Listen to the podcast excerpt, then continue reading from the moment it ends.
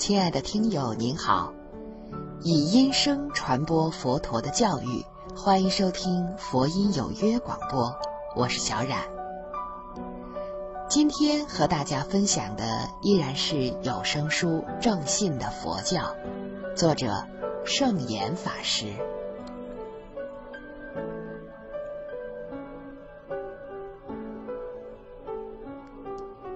有人说佛教徒是不孝顺父母的。的确，有人如此批评佛教，因为他们见到佛教的僧尼不能像俗人一样尽所谓的敦伦之分，他们在偏狭的家族观念及宗法思想之下，认为出家是大不孝的行为。孟子说的“不孝有三，无后为大”，虽不是儒家的主要思想，然而直到现代。仍然有一些偏激的儒家学者批评佛教是反孝的宗教。其实，佛教对于孝顺父母的教训，在大小圣的经律中可谓多得不胜枚举。只要多看几部佛经，就会明白，佛教不但不是反孝的，而是极端崇孝的。比如，佛在《大圣本生心地观经》中说。父有慈恩，母有悲恩。母悲恩者，若我注视于一节中，说不能尽。所以说，每日三食割自身肉以养父母，而未能报一日之恩。又说，汝等勤加修习孝养父母，若人供佛福等无益，应当如是报父母恩。增函卷十一说。供养父母准同一生补处的大菩萨，又在中阿含卷中说，有一位迦叶佛时的贫苦工人，他受了佛的教化，完全实行出家的生活方式，但为了奉养他双目失明的老年父母，宁可做陶器来维持生活，而没有去出家。事实上。佛教的修持虽以出世离欲的出家生活为可贵，但也并不强制人来出家，甚至在戒律之中有明文规定，父母不允许的便不能出家。如果父母贫穷而无人奉养时，出了家的儿女仍应尽心奉养，否则便得重罪。根本尼陀那卷四也有。假令出家于父母处，应需供养，这岂能说佛教是反孝的？当然，如果思想偏狭而富幼稚的人们一定要说唯有婚嫁生育才算孝道，那就无话可说了。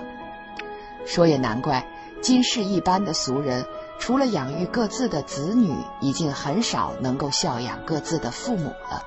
这也许就是迷信无后为大的结果吧。至于佛教所讲的孝道的观念，实在不是迷信无后为大的人们所能了解的。佛教以为，人在生死流转之中，今天固然有父母，过去未来的无量生死之中也有无量无数的父母，孝养今生的父母，也要救济过去未来的父母。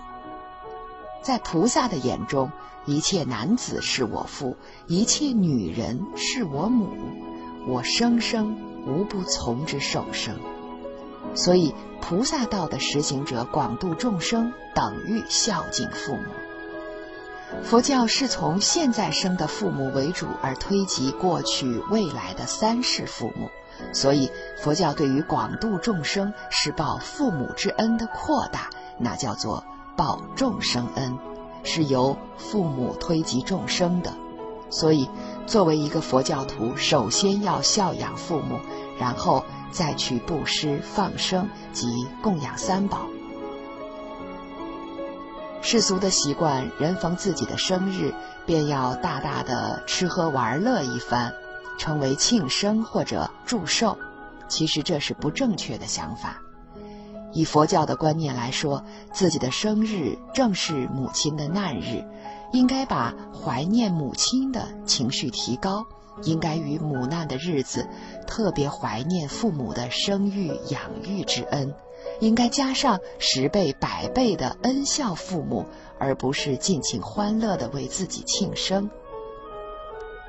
如果父母亲已经过世，那就尽其所能布施放生，供养三宝，以此功德回向父母之灵，自身也能得到植福延寿的实效。否则，大张宴席而造成鸡鸭猪羊的杀劫，那不是祝寿，而是折福。有人问：佛教是重男轻女的，对吗？在上座部的南传佛教比较重视比丘的身份，无形之中有重男轻女的观念，因为佛陀对比丘们常常告诫女色的可怕，女色是魔是蛇。其实，佛陀的本怀未必重男轻女，因为色欲是属于男女双方的，对男众说女色可厌，对女众说男色岂不也是可厌？所以，从学佛正果的观点上说，男女是平等的。女人除了必须转了丈夫身才能成佛之外，至于成罗汉、成菩萨，根本是没有男女差别的。比如观音常现女身，也唯有女人的气质最能近乎慈悲的菩萨精神。佛也常说以慈悲为女，女人所缺少的是刚强勇猛的魄力。故在佛经中，以为女人不能做统治四天下的转轮圣王罢了。请问，佛教是反对家庭制度的吗？不，佛教绝不勉强改变任何人的生活方式。出家仅是佛教生活方式的一种，家庭才是佛教建设的根基所在。如果反对家庭制度，佛教的僧尼也将无以为生。相反的，佛陀却曾积极勉励家庭制度的如理建立。比如《善生经》就是一部指导在家生活的经典，指导在家人应该建立正确的伦理生活。子女对父母要报恩，要孝顺；父母对子女要教养，要婚配。弟子对师长要供养，要恭敬；师长对弟子要尽心教导，要代选择名师善友；妻子对丈夫要敬爱服侍，要诚实料理家务；丈夫对妻子要供给服侍饮食，要怜念，要亲亲；主人对仆从要几时，要体恤；仆从对主人要服从，要尽职。亲族邻友之间都要互相敬爱，互相给助，互相赤诚以待，互相善言归勉。在家人对待出家人要恭敬设座，要布施供养；出家人要教在家人信善学善。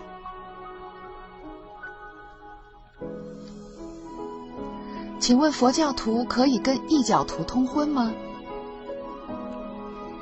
其实异教原本是犹太人及基督教对异民族的鄙夷之称，我们在这里借用它来代替外道，但不做鄙夷之想。佛教不像那些民族化或者家族化的宗教，佛教没有这种种族歧视或者宗教歧视。宗教信仰虽与家庭生活有密切的关系，婚姻又是组成家庭的基础。但对一个佛教徒而言，并不要求首先改变了对方的宗教信仰，然后再行结婚。但是，一个正信而有修养的佛教徒，必定能在婚后的夫妇生活当中，促成对方来改信佛教。这在佛教的经典之中是有根据的。曾有一个佛教徒的妹妹嫁给了裸体外道的信徒。那个裸体外道的信徒最初是极端的反佛乃至害佛的，可是最终他终于唾弃了裸体外道而皈依了佛教。另外有佛的信女也嫁给了外道的信徒，但最终这个信女依然感化了外道的信徒。因此，一个正信的佛教徒在四摄法的同事的原则之下。不但不要求配偶首先放弃了原有的宗教信仰，甚至可以先去投合对方的宗教信仰，结婚之后再来潜移默化改变对方的宗教信仰。这就是先使自己同于他，再使他来同于己。当然，婚姻是终身的大事，是家庭幸福的基础。一个初级信佛的佛教徒，不必利用婚姻作为传教的手段，而致造成不幸的后果。所以，婚姻的主要条件不应该是宗教的信仰，而是彼此之间的情投意合。因此，如果没有把握感化对方，最好选择同一信仰的配偶。如理组成佛化家庭，否则由于宗教信仰的不同而导致婚姻的悲剧是很不幸的。再说，组成佛教化的家庭虽是佛教徒的应有责任，万一由于配偶的信仰不同而坚持他的信仰，一时之间又无法改变，那么宗教的容忍应该是互相尊重彼此的信仰。正信故比迷信好，有信仰也比没有信仰好。在如此的情形下，应当信仰是信仰，夫妻是夫妻，教堂寺院是教堂寺院，家庭是家庭。因为佛教本来不是家族化的宗教，而是自由化的宗教。佛陀不障碍他人信仰外道，佛陀不反对他人供养外道，乃至要对弟子说。汝当随力供养于彼。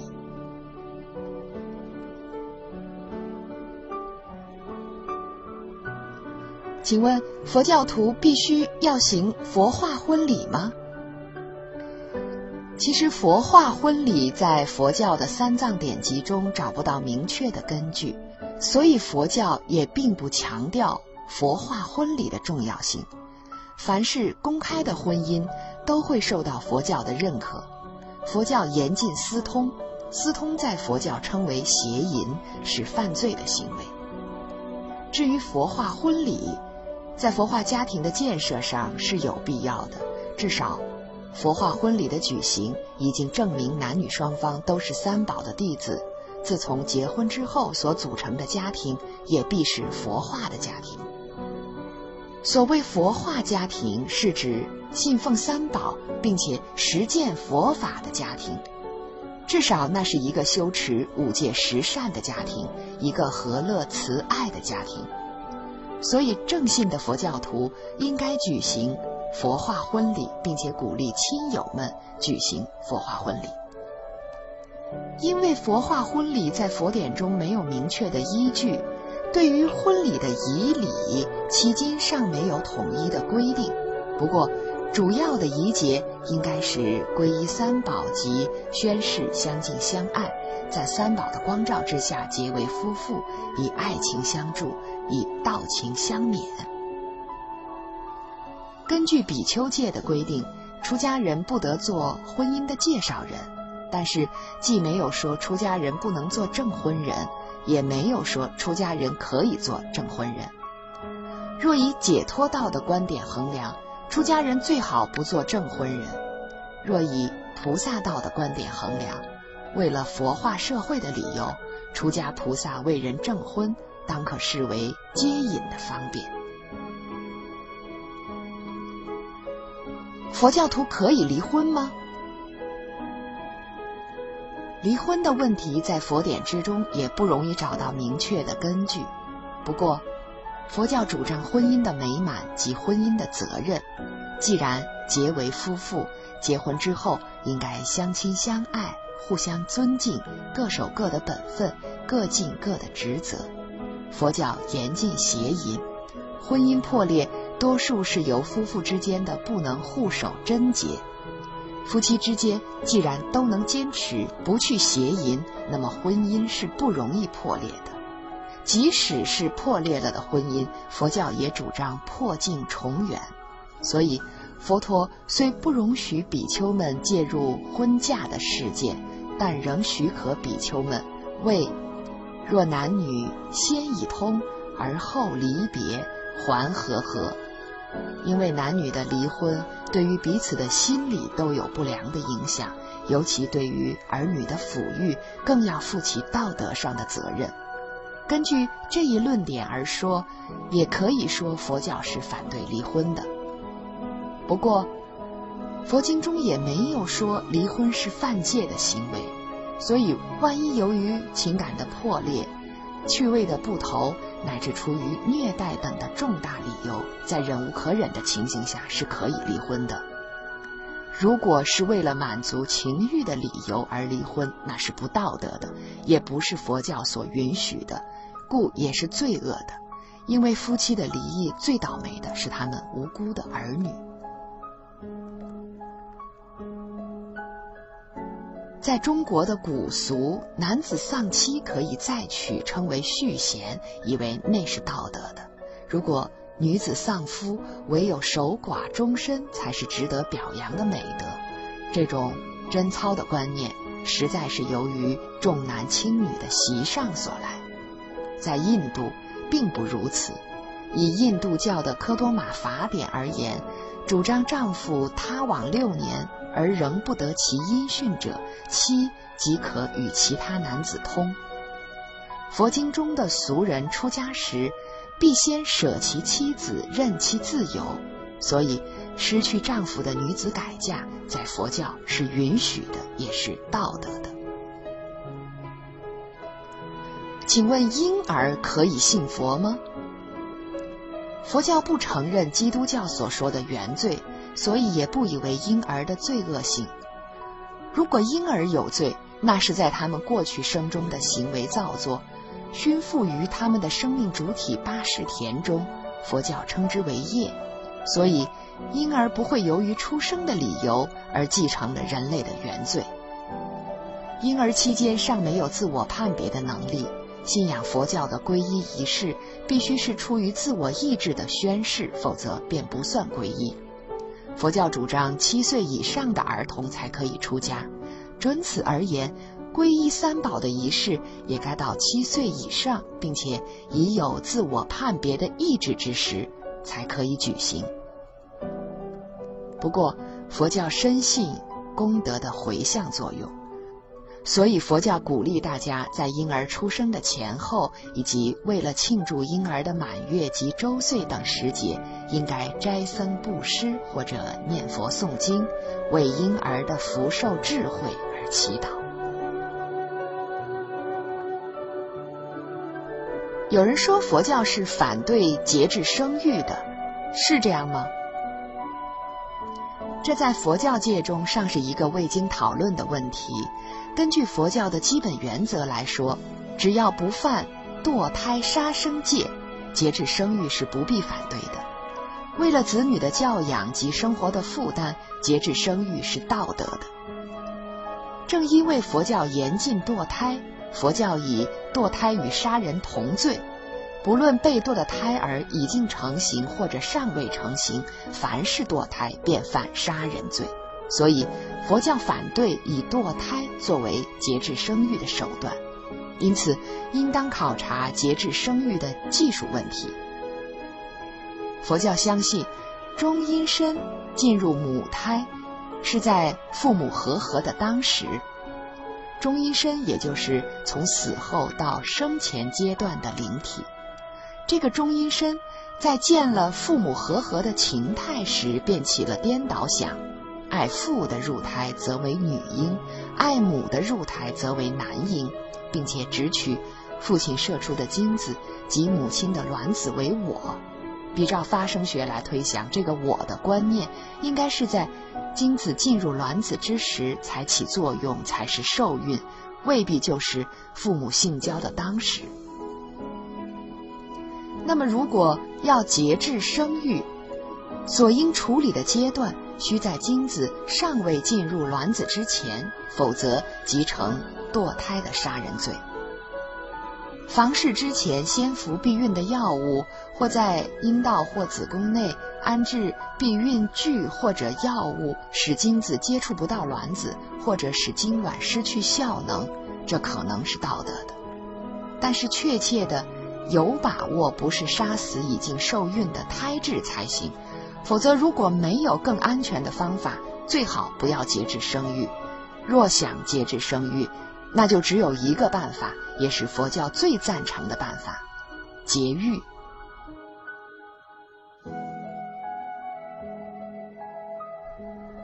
请问，你们佛教徒有国家观念吗？佛教是崇恩主义的宗教，父母、众生、国家三宝称为四恩，孝养父母、广度众生、爱护国家、恭敬三宝，不是为了求取什么，完全是为了报恩的动机。所以，对一个正信的佛教徒，不容怀疑他的国家意识。佛陀释迦世尊成道之后，经常在外游化，很少回到自己的故国迦毗罗卫。但当他晚年时代，舍卫国的青年国君琉璃大王为了报复迦毗罗卫在他年少的时候曾经有过的侮辱，便发动大军，誓言消灭迦毗罗卫的世家族。这被佛陀知道了。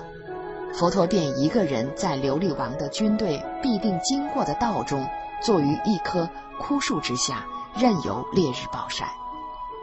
琉璃王见了，便问佛陀：“何以不坐在有枝叶的树荫之下呢？”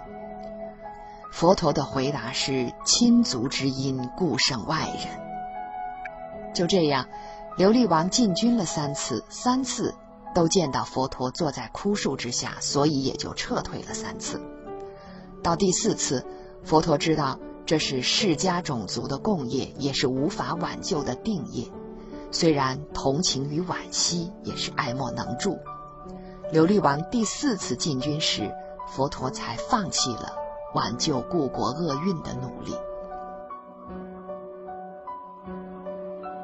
在中国佛教史上，比如玄奘大师出国之后，曾为中国的文化。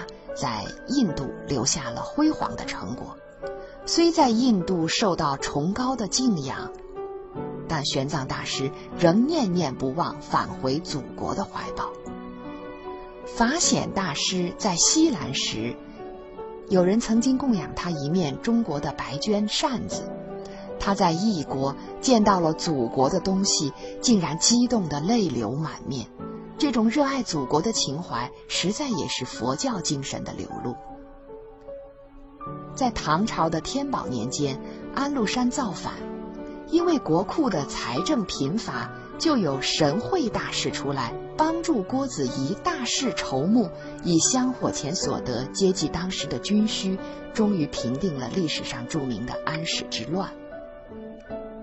明朝的开国之君朱洪武推翻了蒙古人的统治，建立了汉人的政权。这是一位雄才大略的民族英雄。但是谁也知道，明太祖不仅是正信的佛教徒，而且在他少年时代出过家。近代有一位宗阳法师是中山先生的知友，他对国民革命也曾付出了许多贡献。当然，若从佛教的理想社会而言，佛教绝不是偏狭的帝国主义者，而是彻底的无政府主义或者世界大同主义，乃至是无限的宇宙大同胞主义，因为他爱全人类，乃至爱一切的众生。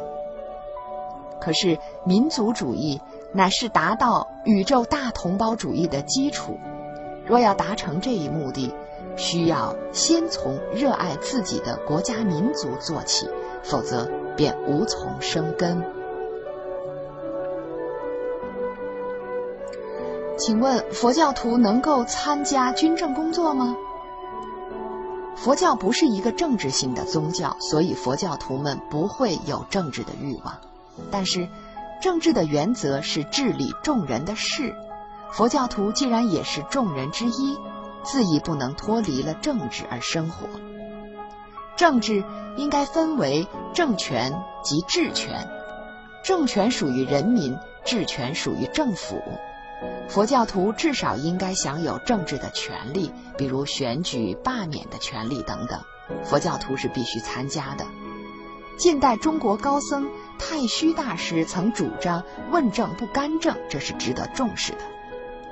僧尼的职责是修行与弘化，直接从事于治权的掌握与执行，那是不应该的。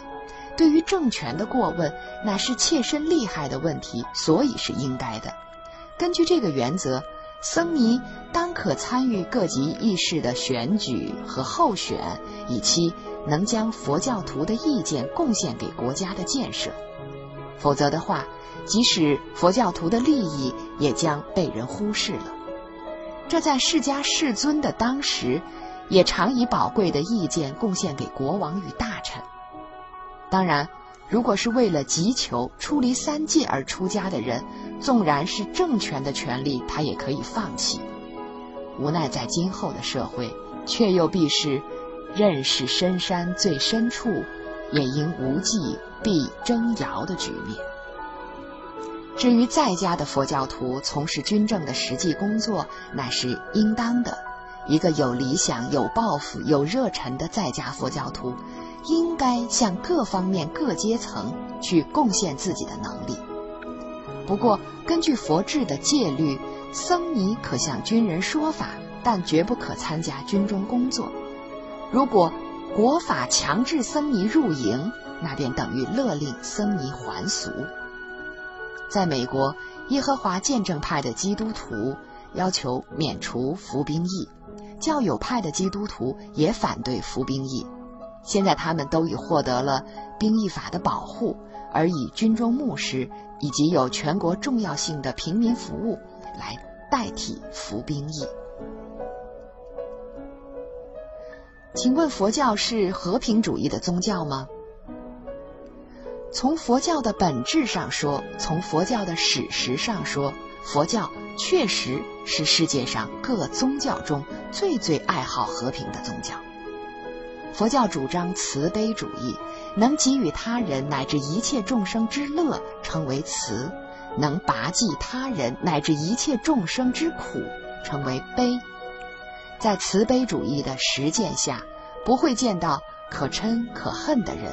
只有见到可怜可悯的人，所以在佛教徒的观念当中，战争是最最残忍的事。宁可牺牲了自己的生命来感化强暴，来赢取和平，他也不愿以牙还牙、以暴易暴的从事战争。在佛教史上，佛教徒们常常遭受到异教或政治的迫害，除了从容训教，从未有过暴力的反抗。比如佛陀时代，释迦族的迦毗罗卫国受到舍卫国琉璃王的侵灭之时，当时迦毗罗卫的统治者是佛陀的堂弟摩诃南，他是一个虔诚的佛教徒。以当时释迦族人的武功来说，不但可以抵抗一阵，根本是可以打败琉璃王的。但他们不愿流血了，他们没有抵抗，便把城门打开，向琉璃王投降。但是琉璃王并没有因为释迦族的投降而就赦免了释迦族人的生命。在这种情形之下，摩诃南便向琉璃王要求，让他潜到水底去。当他未出水面之前，任由释迦族人逃亡；待他出水面之后，再把未及逃走的释迦族人集体屠杀。琉璃王答应了。但是摩诃南潜入水底之后，再也不出来了。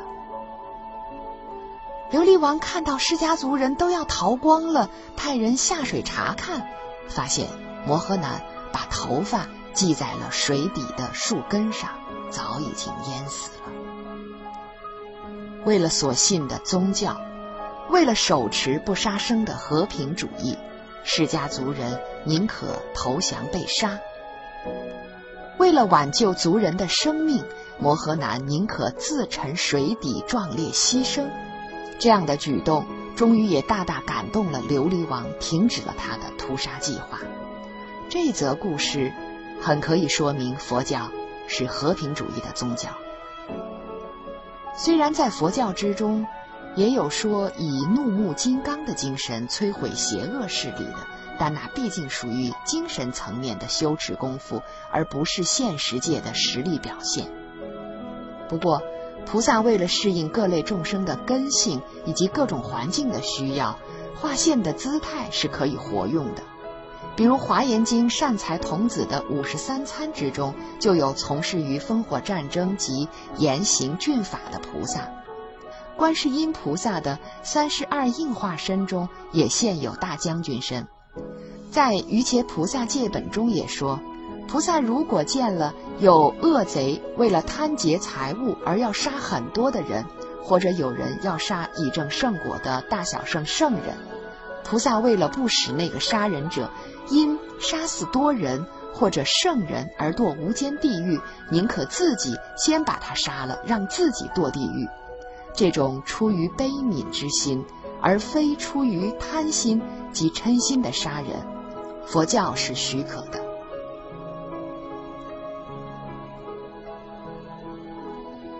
亲爱的听友，这一期节目中，圣严法师给我们解释了。佛教对于婚姻、家庭、结婚、离婚、节育等等各种具体生活方式的看法，阐述了佛教对于国家和平、从事军政服务等工作的观点。